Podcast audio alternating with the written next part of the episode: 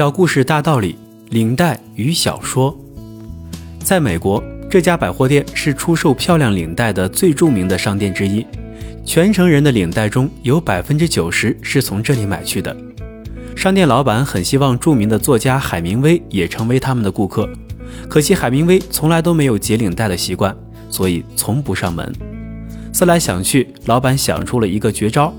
圣诞节前夕，他主动给海明威寄去了一条漂亮的领带，并附上了这样一封信：“尊敬的海明威先生，这种领带是最受顾客欢迎的一种，您是不是和大家一样的看法呢？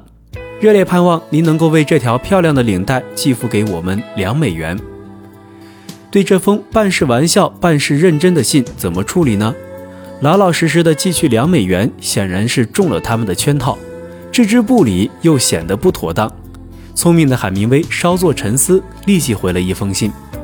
几天后，百货公司收到了海明威的信和小包裹。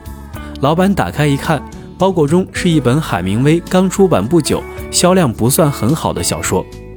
在信中，海明威这样写道：“尊敬的百货店老板，人们非常喜欢读我的书，我很希望你也能成为我的读者，并购下我最新出版的这部小说。”小说的定价是两美元八十美分，请您扣除领带的钱后，把其余的八十美分寄付给我。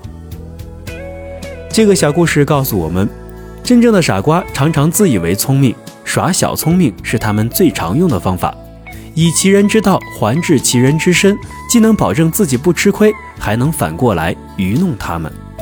好了，以上就是本期小故事大道理的全部内容，喜欢的话就分享给你的亲朋好友吧。我是东升。我们下期再见。